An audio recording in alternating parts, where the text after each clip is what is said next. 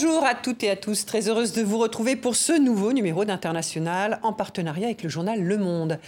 C'est une séquence diplomatique mondiale et intense qui vient de se refermer. Le retour, après l'interruption due à la pandémie, des sommets des dirigeants des grandes puissances. Il y a une semaine, c'est en Angleterre que se tenait le premier G7 déconfiné. Quelques jours plus tard, à Genève, Joe Biden et Vladimir Poutine ont échangé leur première poignée de main, alors que les relations entre les deux pays connaissent de fortes turbulences. Alors, quelle place pour l'Europe dans ces échanges? Peut-elle faire entendre sa voix, malgré ses divisions, notamment dans sa relation avec Moscou Nous allons aborder ces questions avec notre invité, qui préside notamment la sous-commission des droits de l'homme au Parlement européen, Marie Arena, députée européenne belge. Elle est notre invitée. Mais avant de la retrouver, notre rubrique instantanée. Je vous propose d'entendre l'écrivain de l'Académie française, Amin Mahalouf, auteur notamment de Laisser les identités meurtrières.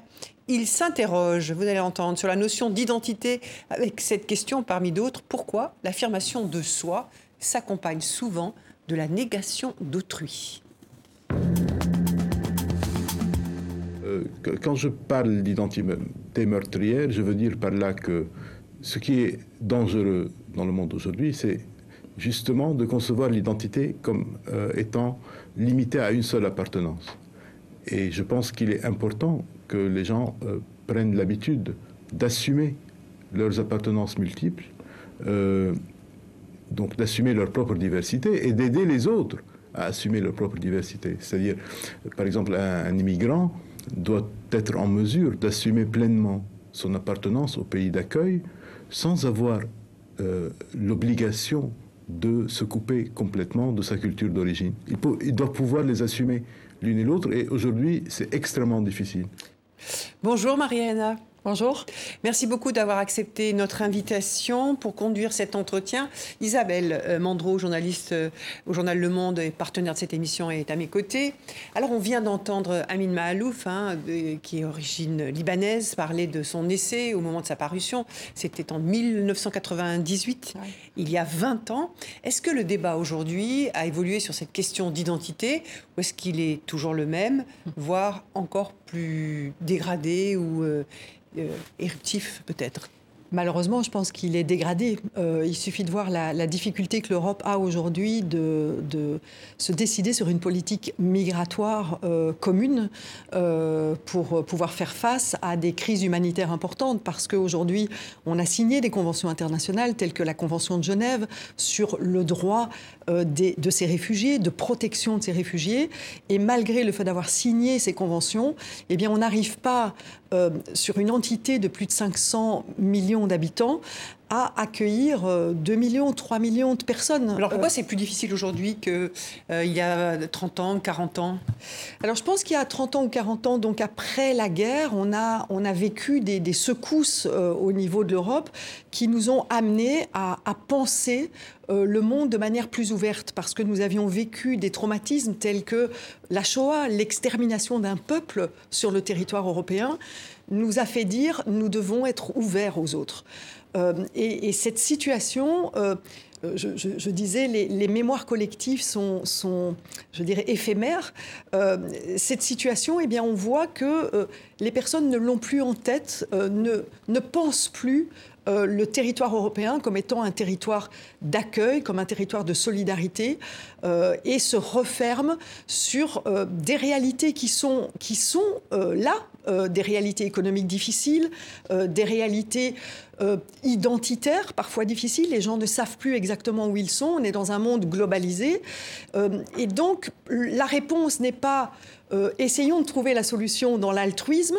La réponse est trouvons des solutions dans le plus petit le plus petit espace. Et c'est une erreur parce que cet espace réduit ne donnera pas le souffle nécessaire à l'Europe, mais aussi aux individus pour grandir. Et Aline Malouf, quand on, Amine Malouf, pardon, euh, quand on vient de l'entendre, lui s'est penché sur cette question d'identité parce qu'il était souvent interrogé sur le fait de savoir euh, s'il se sentait plus libanais que français.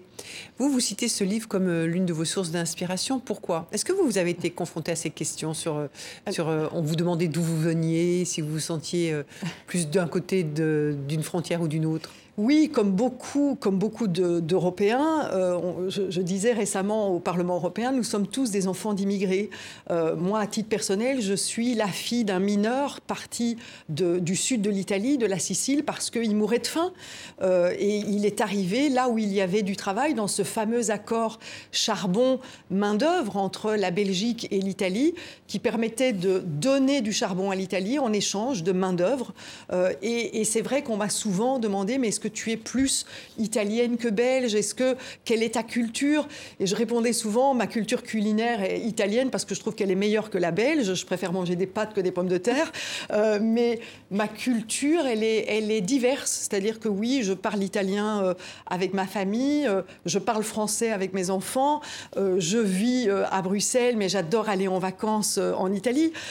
Donc oui, nous vivons des cultures euh, diverses et je pense que l'accepter, c'est aussi être apaisé par rapport à cela. Et euh, je ne pense pas que euh, vivre ces identités est, rejeter l'identité de l'autre, que du contraire, quand on est assumé dans ces identités, on est très ouvert aux identités des autres.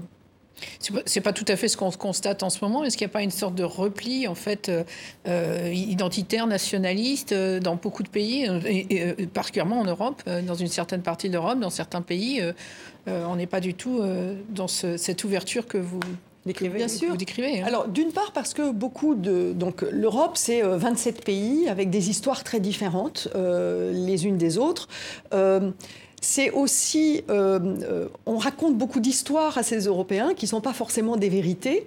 Euh, quand on parle de la question migratoire, on a oublié que les peuples européens étaient des peuples migrants eux-mêmes, c'est-à-dire ben, il suffit de prendre la Seconde Guerre mondiale, mais avant la Seconde Guerre mondiale, nous étions des peuples qui bougeaient beaucoup.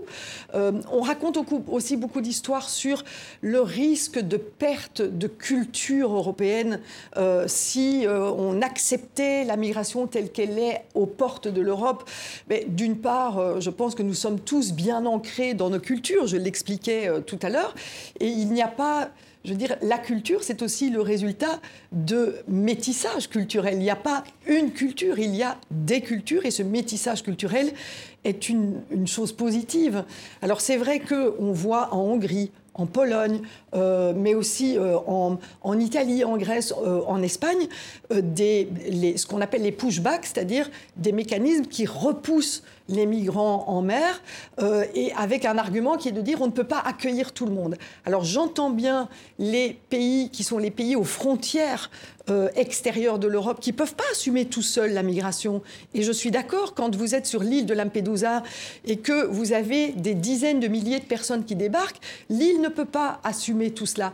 Mais si l'Europe avait une politique solidaire à l'intérieur de l'Europe, nous aurions et la capacité financière et la capacité culturelle d'accueillir cette réalité-là. C'est pas toujours le visage que montre l'Europe. Regardez avec l'agence de, garde, des gardes frontières Frontex, il y a quand même beaucoup de questions, beaucoup de beaucoup d'interrogations et beaucoup finalement, c'est un message qui est assez troublé euh, sur euh, la réponse de l'Europe vis-à-vis de cette question. Je suis tout à fait d'accord avec vous et nous avons au Parlement européen rédigé une feuille de route déjà, je pense que c'était en 2017, sur que devrait être une politique migratoire euh, au niveau européen. Et cette feuille de route qui a été votée à une grande majorité au Parlement européen, mais vous savez que la politique migratoire n'est pas aujourd'hui dans les mains de la codécision et donc du Parlement, elle reste dans les mains du Conseil et donc des États membres cette feuille de route n'a pas été acceptée par le Conseil. Et aujourd'hui, le Conseil se débat sur des discussions qui, à mon sens, sont des discussions non efficaces. D'une part, parce qu'elles ne règlent pas le problème migratoire à la base, c'est-à-dire que même l'Europe forteresse telle que certains la défendent aujourd'hui, et on parle souvent des pays tels que la Hongrie, mais ce ne sont pas les seuls à défendre l'Europe forteresse euh, aujourd'hui en Europe, même cette Europe forteresse ne répond pas aux attentes de ceux qui disent nous ne voulons pas les immigrés en Europe, parce qu'ils rentrent. Et ils rentrent par des voies qui sont des voies irrégulières, c'est-à-dire qu'on n'arrive pas à contrôler qui rentre sur le territoire européen, et ils rentrent par des voies meurtrières, parce que les gens qui tentent de venir sur le territoire européen perdent leur vie. Et donc, pour ces deux raisons, hein, exactement pour ces deux raisons, que ce soit des raisons humanitaires ou des raisons de contrôle, telles que certains le disent, nous devons contrôler l'accès à nos territoires, eh bien, ça ne marche pas.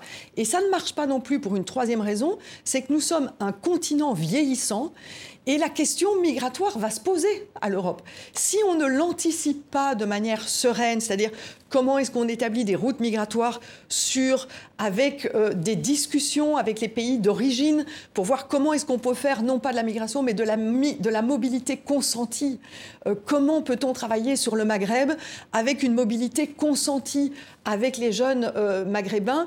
Eh bien, si on ne prépare pas cette discussion, on est face à à une grande difficulté à laquelle sera confrontée l'Europe dans les, dans les quelques années à venir.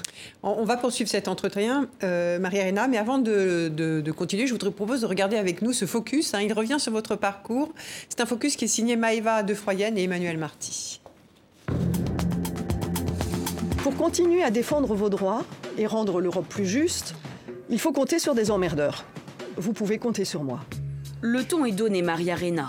Ce franc-parler, vous l'utilisez comme arme à Bruxelles, où vous avez un siège depuis 2014. Eurodéputée, présidente de la sous-commission des droits de l'homme au Parlement européen, vous avez d'abord fait vos armes au gouvernement fédéral belge.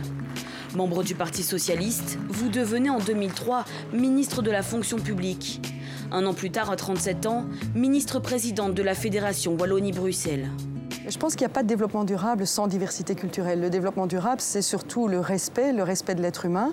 Et pour moi, la francophonie, c'est à la fois véhiculer des valeurs communes, des valeurs de solidarité, des valeurs d'émancipation, d'égalité. Issu d'une famille modeste d'origine sicilienne, vous dites avoir reçu ces valeurs en héritage.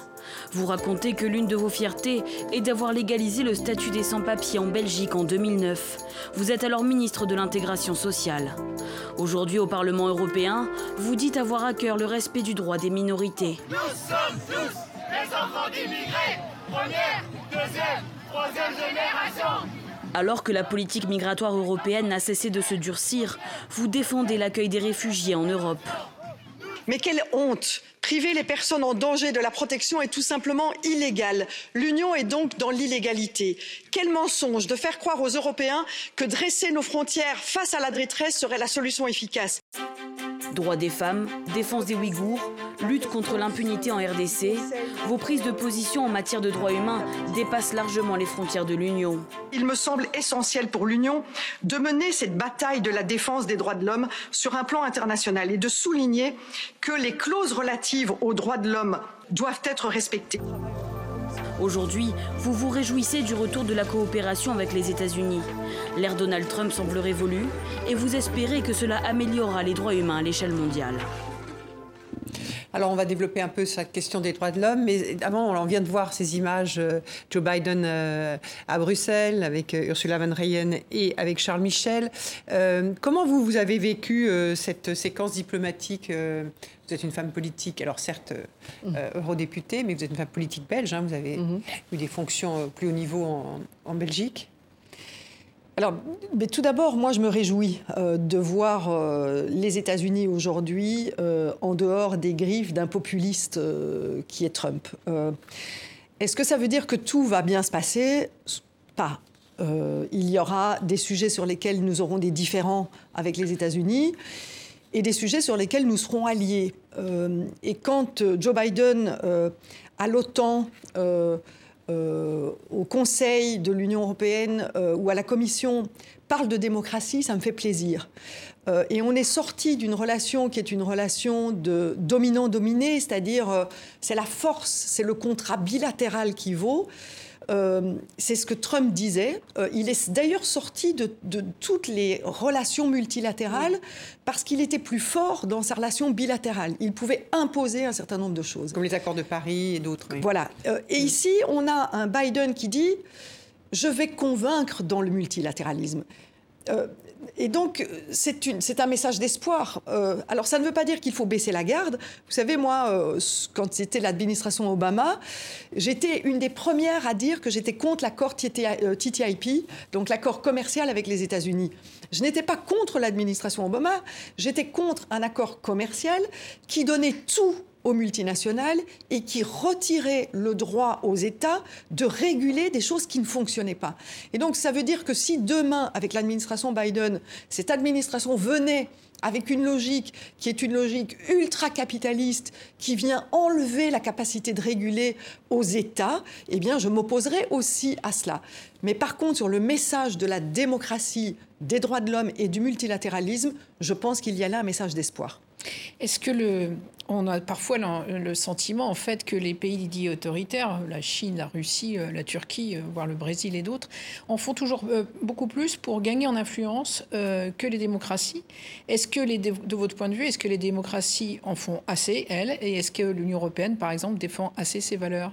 Non, elle ne défend pas assez ses valeurs. Et d'ailleurs, j'étais très, très, très fâchée sur la déclaration de M. Michel, président du Conseil, qui dit L'accord d'investissement avec la Chine, c'est important, il faut y aller. Et d'ailleurs, nous avons, eux, le, Conseil, les États membres, ont signé en décembre cet accord d'investissement avec la Chine, alors même que la question des Ouïghours était bien connue, vu qu'au Parlement européen, Cette nous avions... minorité euh, musulmane qui est aujourd'hui euh, qui, est aujourd'hui internée dans des camps... Tout à fait, et qui, selon les informations dont on dispose, est une, euh, victime d'une volonté d'extermination. Enfin, je veux dire, euh, euh, alors, si les Chinois ne nous permettent pas de faire les enquêtes nécessaires pour juger de oui ou non est-ce qu'il y a génocide d'une population, aujourd'hui, les informations que nous détenons sont des informations extrêmement alarmantes. Et malgré tout, Louis Michel, Charles Michel, pardon, parce que c'est son père Louis, Charles Michel dit nous devons faire cet accord d'investissement avec les Chinois. Il en va de la survie de nos entreprises, de notre business européen.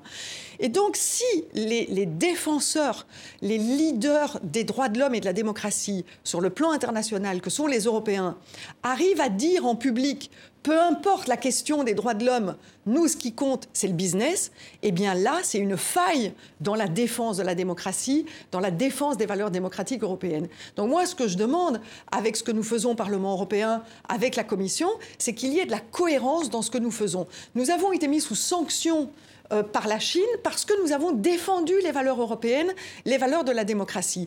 Et nous disons au Parlement européen, tant que nous sommes sous sanction, cet accord d'investissement ne sera pas ratifié. Et il y a une majorité au Parlement européen pour aller jusqu'au bout, c'est-à-dire pour ne pas ratifier cet accord d'investissement.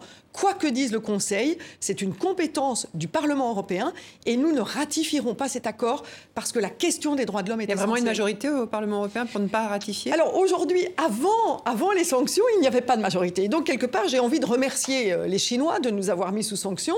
parce que... Il y a des personnalités qui ont été ciblées. Hein, Exactement, dans euh, tous les groupes politique, du PPE, de, la, de, de, Renew, les libéraux, des socialistes, des Verts, tout le monde a été ciblé.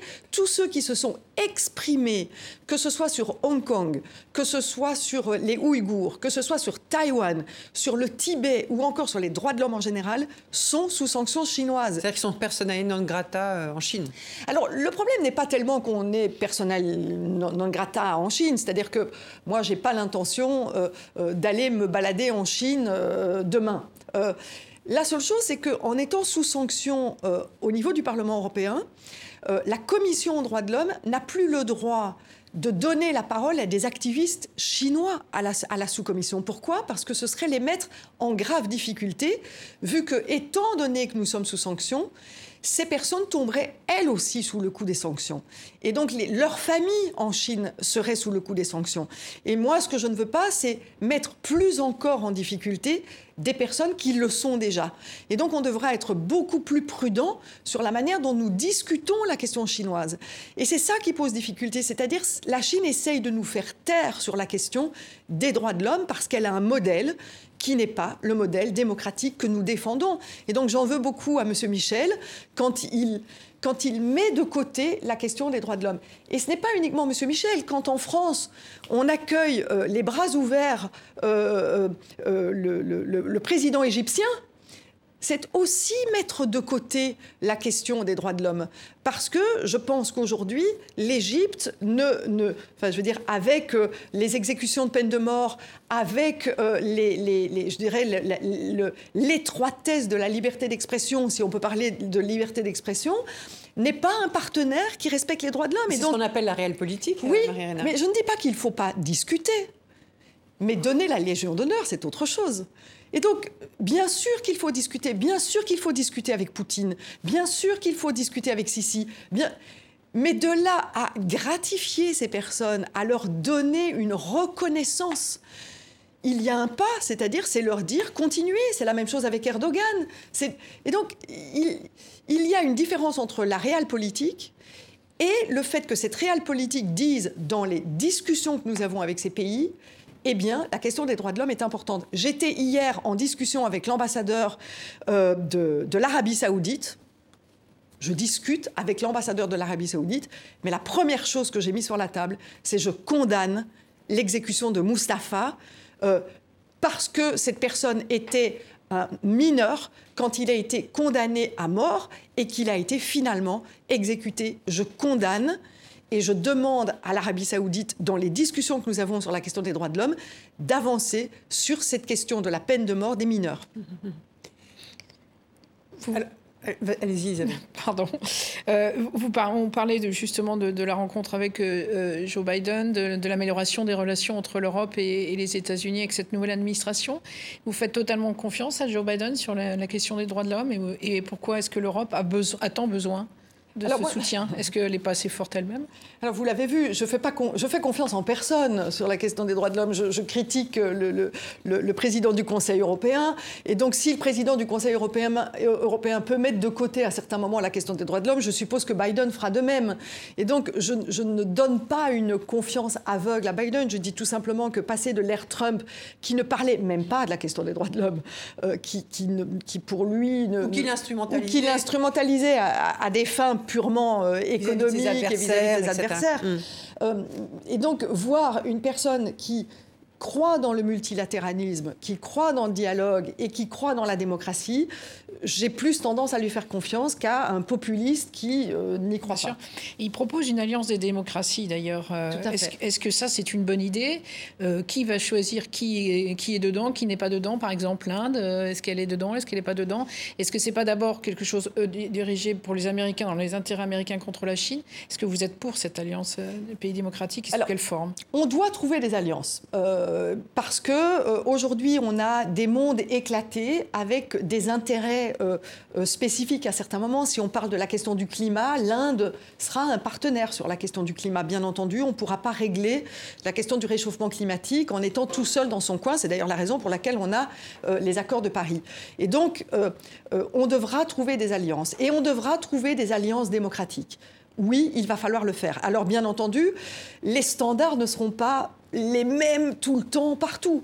Mais en tout cas, l'idée est de faire basculer euh, j'ai envie de dire, les, sociétés qui s'interrogent vers la démocratie, euh, de, donner envie à la démo, de, de, croire dans cette valeur démocratique. Et quand Biden dit il faut qu'on trouve effectivement des alliés, il va falloir y aller. On parle de l'Inde. L'Inde, effectivement, est une, est une démocratie, a été une démocratie. Euh, avec ses limites, euh, avec un système euh, de corruption important, avec un système de, euh, pluralité politique difficile. Mais l'Inde de Modi aujourd'hui n'est pas une Inde qui respecte la démocratie et qui respecte la diversité. Aujourd'hui, quand l'Inde fait des lois sur la question de la citoyenneté et exclut de la citoyenneté indienne toute une population qui est en Inde depuis des années, eh bien, ce n'est pas euh, faire preuve de démocratie. Et donc, on doit utiliser le dialogue avec l'Inde pour dire attention, il y a aujourd'hui des dérives autoritaires en Inde qui éloignent l'Inde de ce qu'on appelle les like-minded countries, des pays qui ont les pensées similaires en matière de démocratie. Et donc, c'est un peu comme un berger qui doit ramener systématiquement euh, ses, euh, chèvres euh, autour du troupeau en disant attention, il y a des dérives. Et l'Europe peut avoir des dérives. On voit ce qui se passe aujourd'hui en Hongrie, on voit ce qui se passe en Pologne. On va, on va parler de ce qui se passe en Europe et peut-être un mot aussi avec un des grands voisins de l'Europe, c'est la, c'est la Russie. on a beaucoup parlé de Joe Biden, mais cette rencontre entre Joe Biden et Vladimir Poutine à, Genève, on attendait un peu peut-être des signaux concernant un opposant aujourd'hui euh, dans, la, situation a beaucoup été médiatisée, hein, c'est Alexei Navalny. Euh, on n'a pas entendu grand-chose hein, sur, euh, sur, sur, le sort. Biden dit d'avoir évoqué son cas.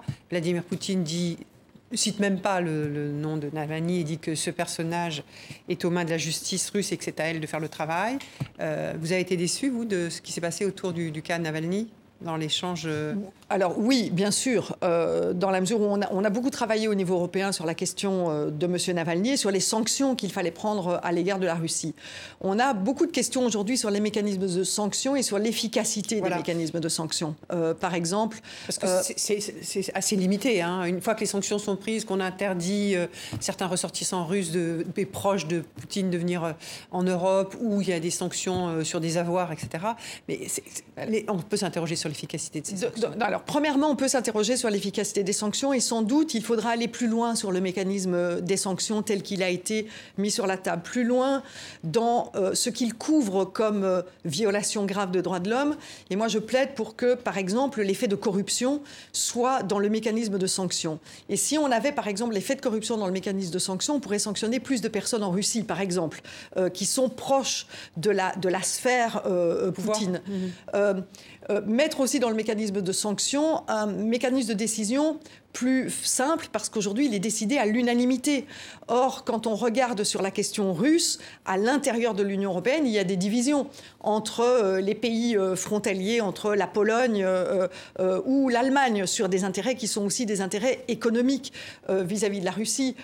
et donc, avoir une décision qui soit prise à la majorité qualifiée plutôt qu'à l'unanimité permettrait d'aller plus loin dans le mécanisme de sanction. et puis, alors moi je dis toujours, l'Europe doit bien entendu tenter euh, des modifications de modèles dans les pays partenaires. Euh, et on a des outils pour le faire, tels que la diplomatie ou les mécanismes de sanctions tels que ceux-là.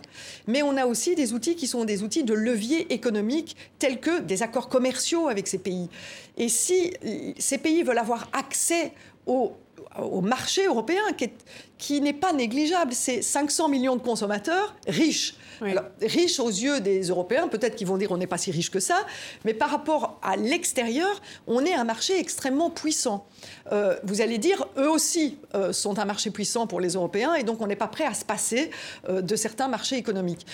Mais je pense que ce levier économique est à utiliser. Et ce sur quoi on est en train de travailler en Europe, c'est la loi de responsabilité des entreprises, c'est-à-dire une entreprise qui décide de travailler avec la Russie devra garantir que sa chaîne de valeur soit propre, c'est-à-dire qu'elle ne soit pas complice des euh, actions euh, ou des exactions euh, dans ces pays. Alors on essaye de cette manière-là de nettoyer et de ne pas être complice. De là à penser qu'on va, changer un régime, je pense que là, il ne faut pas être naïf. Euh, les seuls qui sont capables de changer un régime, ce sont les Russes eux-mêmes. Oui, euh, c'est la pression qui peut que, le faire. Voilà, certaines valeurs soient, soient oui. défendues. C'est bien une entreprise française qui est à l'origine notamment des déboires et des difficultés d'Alexei Navalny en, en, Russie. Exactement. Donc, voilà. euh, je ne sais pas si vous, serez, si, vous, si vous serez entendu sur une loi pour contraindre les entreprises d'être un peu plus euh, régulière et en tout cas moins dépendante des autorités parce que c'est aussi un. C'est vraiment un enjeu. C'est un enjeu, c'est un, c'est une question pour elle.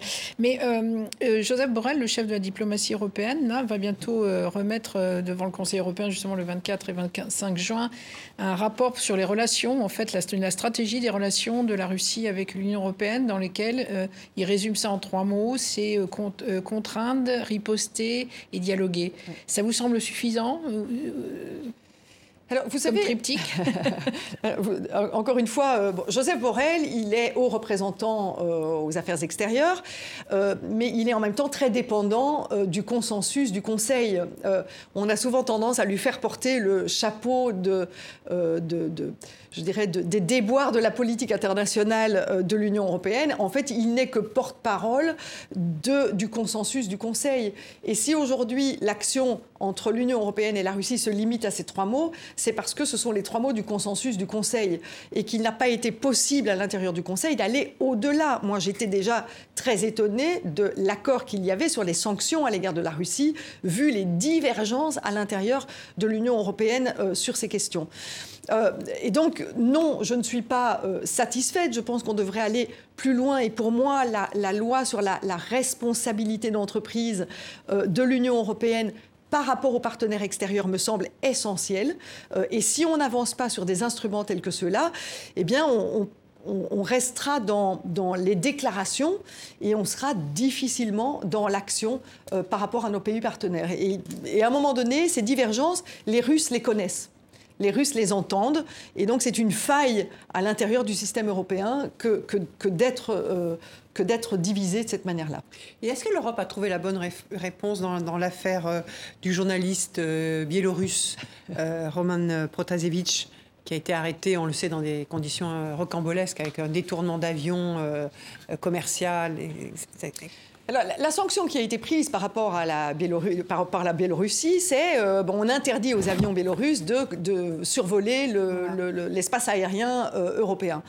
Aujourd'hui, on travaille aussi sur la question euh, des, des, des, des, opposants biélorusses. on a créé au niveau du Parlement européen une plateforme avec l'ensemble des activistes qui permet de récolter toutes les informations pour être sûr que euh, les personnes qui sont à l'origine des violations graves aujourd'hui euh, à l'égard de ses opposants euh, soient responsables de leurs actes. Souvent, on a vu dans des situations telles que celle-là, finalement un, retour à une certaine normalisation et un, effacement des actes du passé. Ce que nous voulons aujourd'hui, c'est qu'il n'y ait pas d'impunité par rapport à ce qui se passe en, en Biélorussie. Il y a des enfermements, des assassinats, des tortures, et on est en train de travailler avec les opposants euh, sur cette plateforme et sur la manière de récolter et faire euh, toute cette information.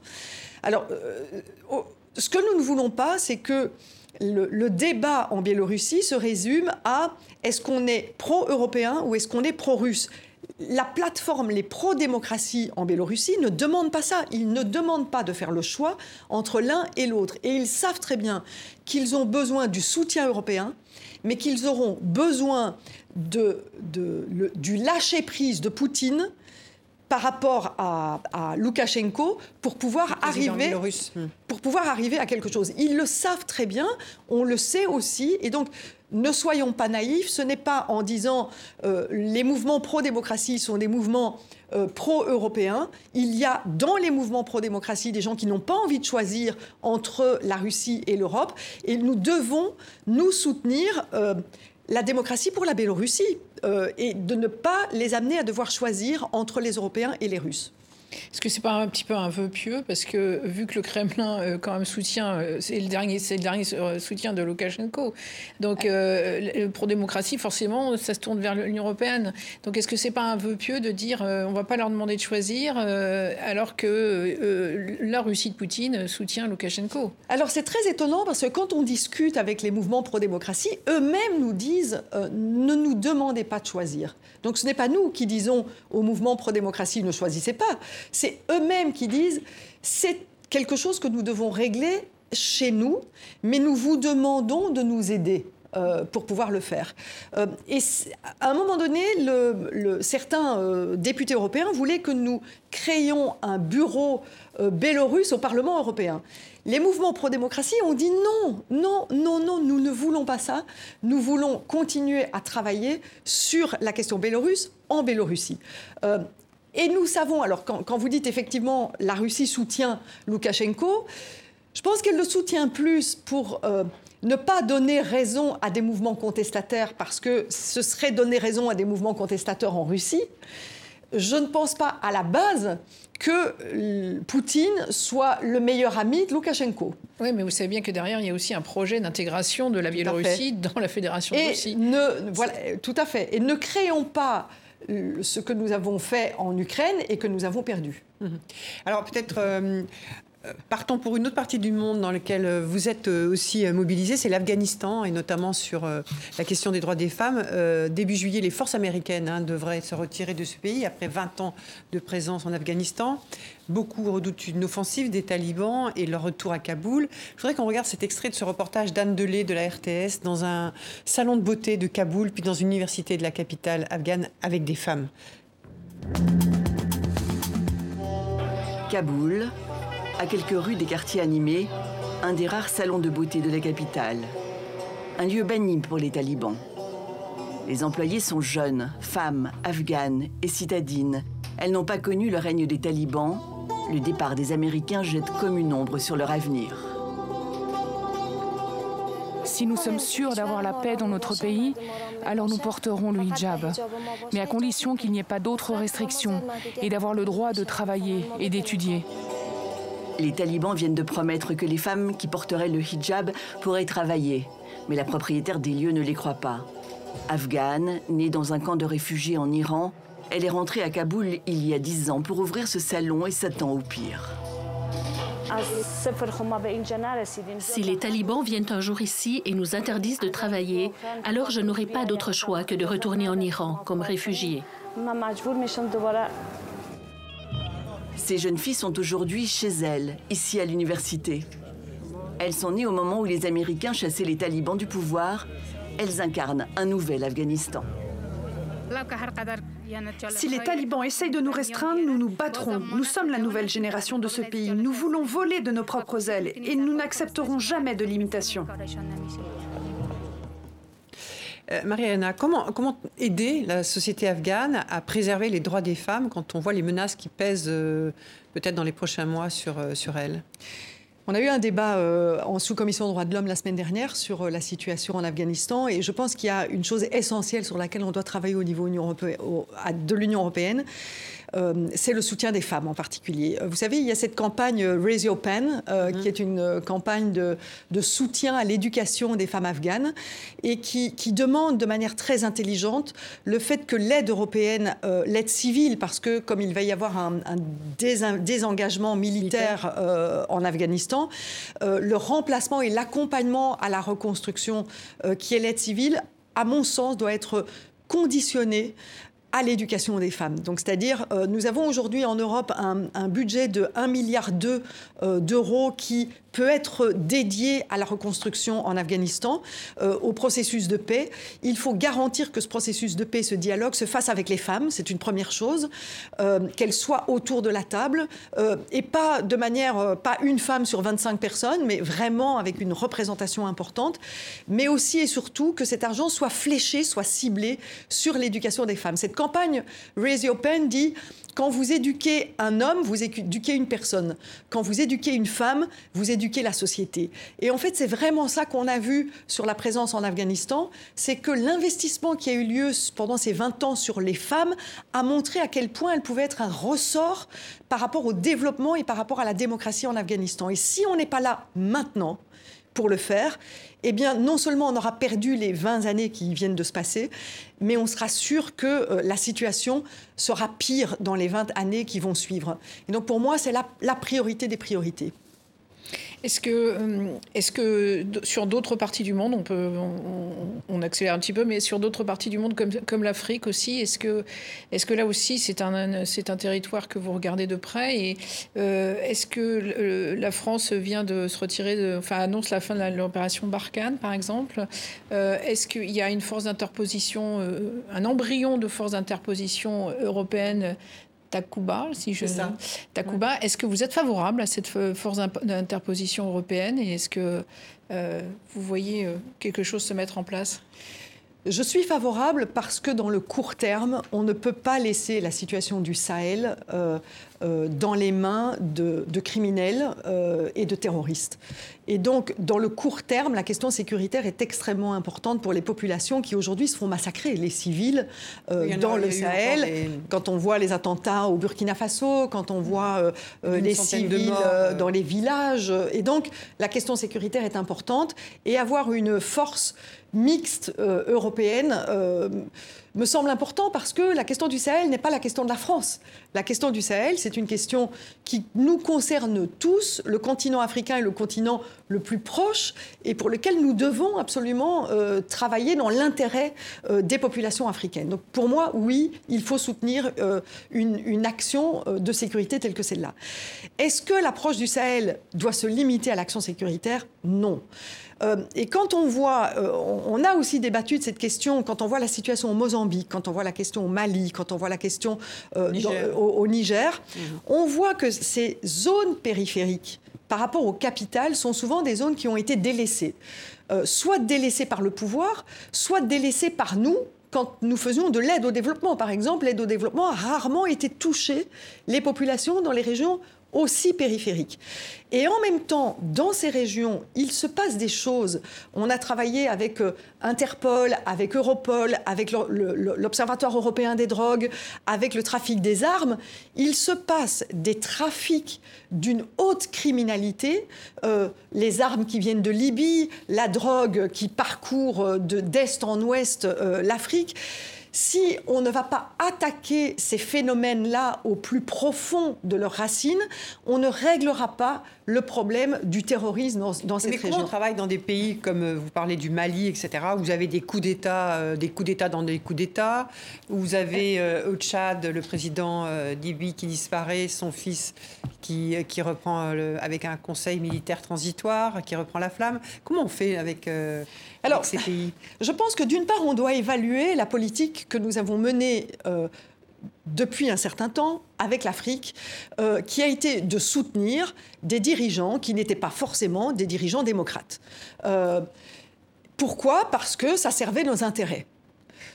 Aujourd'hui, il y a une population africaine, une nouvelle génération, plus de 50% de la population a moins de 15 ans en Afrique. Donc on a une nouvelle génération qui ne veut plus entendre parler de cela. Pourquoi? Parce qu'elle est victime de ce que ces dictateurs ont fait dans ces pays, c'est-à-dire ne pas, euh, ne pas prendre en considération les besoins de leur population. Et donc on doit revoir la politique que nous avons eue jusqu'à présent. Revoir la politique que nous avons eue jusqu'à présent, c'est par exemple donner la possibilité à ces pays de renégocier les contrats que sont les contrats miniers.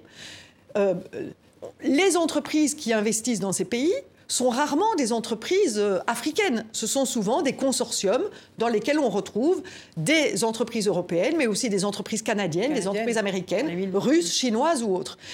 Aujourd'hui, ces pays, même si vous remplacez ces dictateurs qui s'en sont mis plein les poches, enfin, je veux dire, euh, ils se sont enrichis, même si vous les remplacez par des démocrates humanistes, ces personnes n'auront pas la possibilité de revoir, par exemple, ces contrats miniers, parce que les clauses de ces contrats protègent tellement les investisseurs étrangers qu'ils devraient payer à coût de milliards la révision de ces contrats.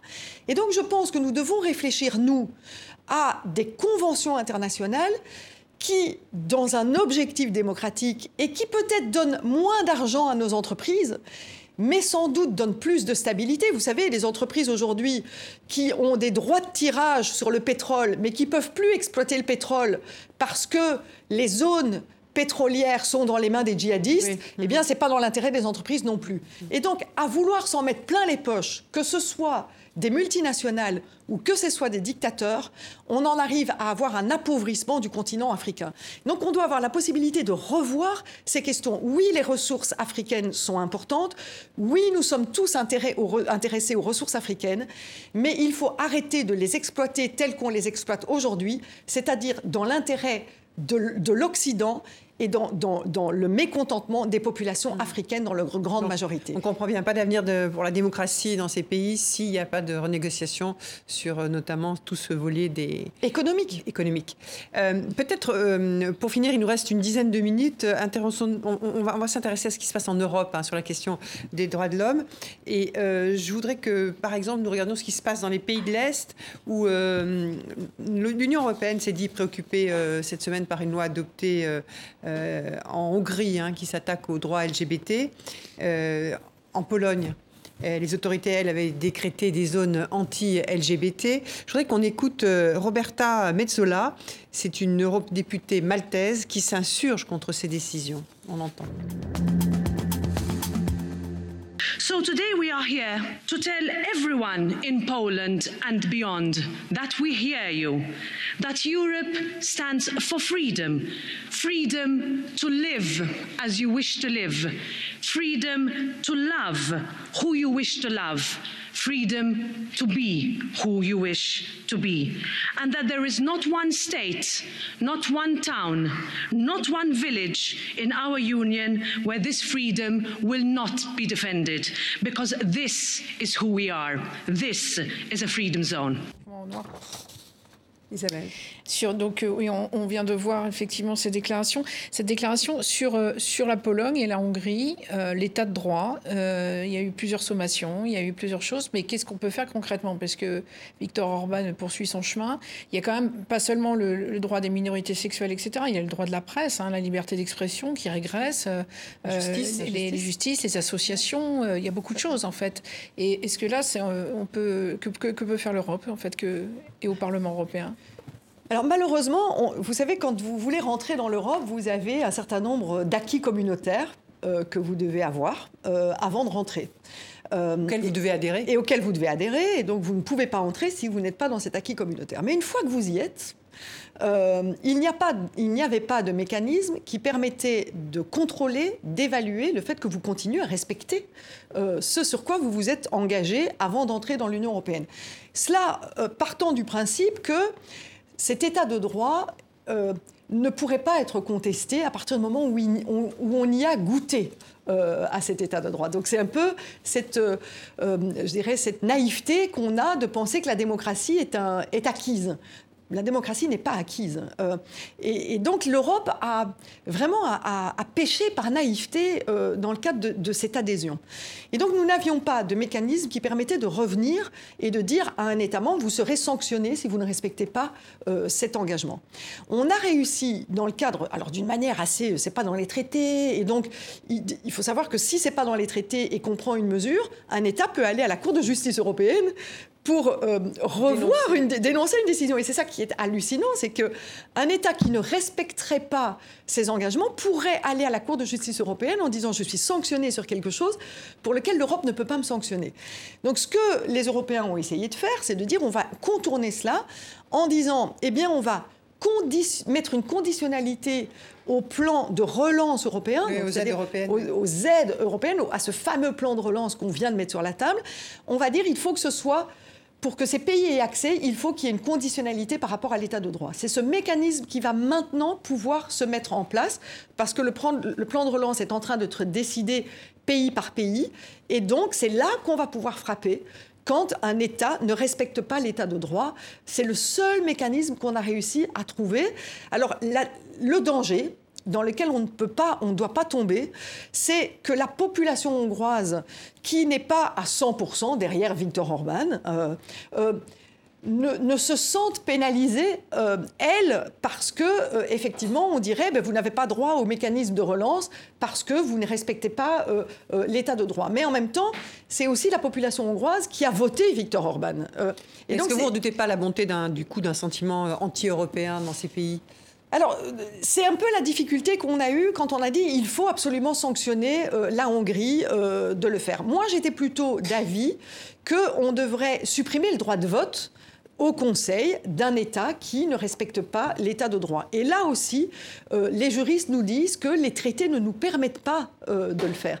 Et donc on ne fait pas ce qu'on veut, et c'est là la difficulté. Alors quelle est la solution? Ben, La solution, c'est de pouvoir un jour, mais euh, c'est un peu toute la discussion qu'on a sur l'avenir de l'Europe aujourd'hui, c'est de pouvoir revoir les, les traités à certains endroits pour faire en sorte que cet état de droit puisse être respecté. Mais là aussi, revoir les traités demande l'unanimité. Et donc, on est dans, dans, dans, une quadrature du cercle qui est extrêmement difficile. Et donc, ce qu'on doit faire, c'est être présent en Hongrie. Moi, je me souviens avoir été très, très, très active en Pologne sur la question du droit à l'avortement. Les femmes polonaises nous demandaient, nous, Européennes, d'être là et de ne pas les abandonner par rapport à cette question du droit à l'avortement. Donc, il faut que les Européens convaincus soient auprès des Hongrois, des Polonais européens convaincus, parce qu'il y en a. Donc, on ne doit pas laisser euh, le pays dans les mains euh, de ces euh, autoritaires que sont. Alors, je, ne compare pas le PIS à Orban. Donc le, parti euh, polonais euh, radical conservateur ne, participe pas de la même logique que Orban. Mais les résultats sont les mêmes. et donc il faut qu'on soit auprès des populations pro-européennes en Hongrie et en Pologne. Mais en même temps, je pense qu'il faut qu'on ait un mécanisme de sanction.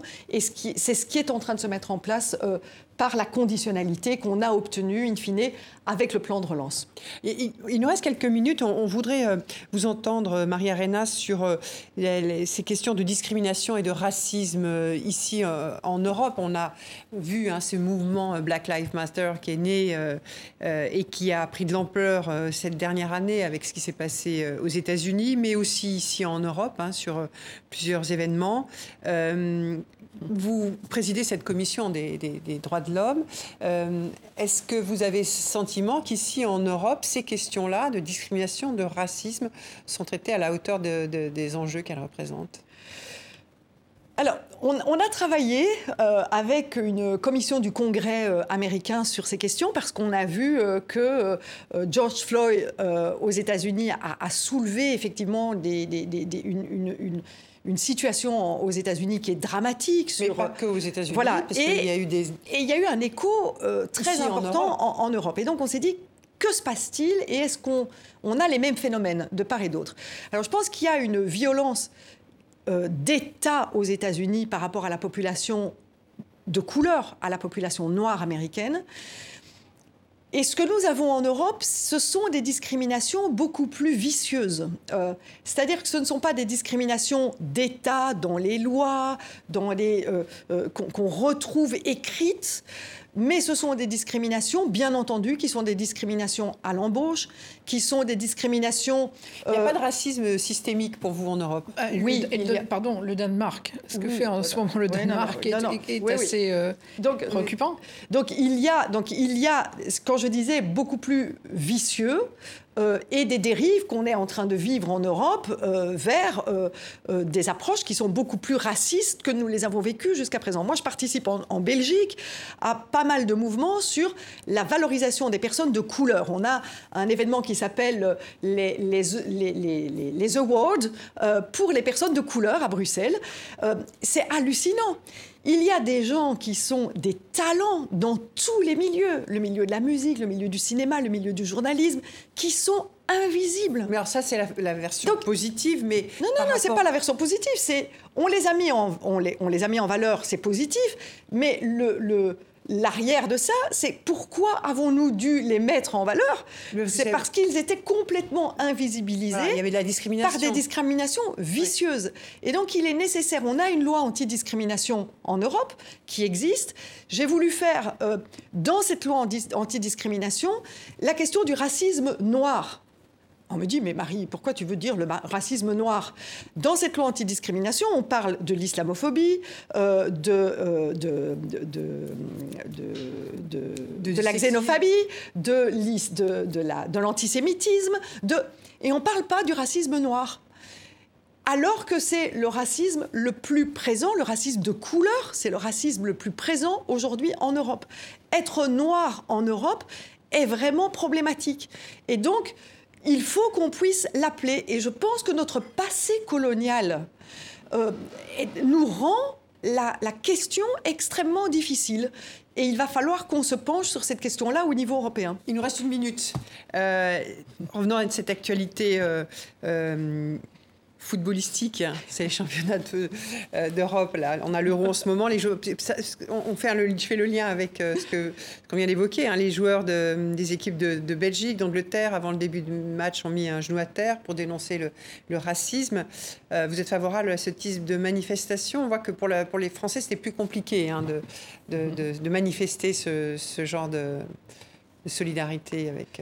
Ah, vous savez, un joueur de foot, c'est un citoyen. Euh, et quand un joueur de foot utilise euh, sa notoriété pour des causes que sont les causes des droits de l'homme, il y avait ce joueur de foot anglais qui a utilisé sa notoriété pour renverser une loi euh, britannique qui retirait les chèques repas à des enfants défavorisés. Et grâce à sa notoriété, il a réussi à retirer cette loi. Et pourquoi il l'a fait? Parce que lui-même avait été bénéficiaire de cette mesure. et, franchement, quand des joueurs de foot font ça, on ne leur demande pas de le faire. Enfin, je veux dire, on ne peut pas demander à un joueur de foot d'avoir un, engagement politique. C'est comme on ne peut pas me demander à moi de jouer, euh, de jouer au foot. Ce serait dramatique.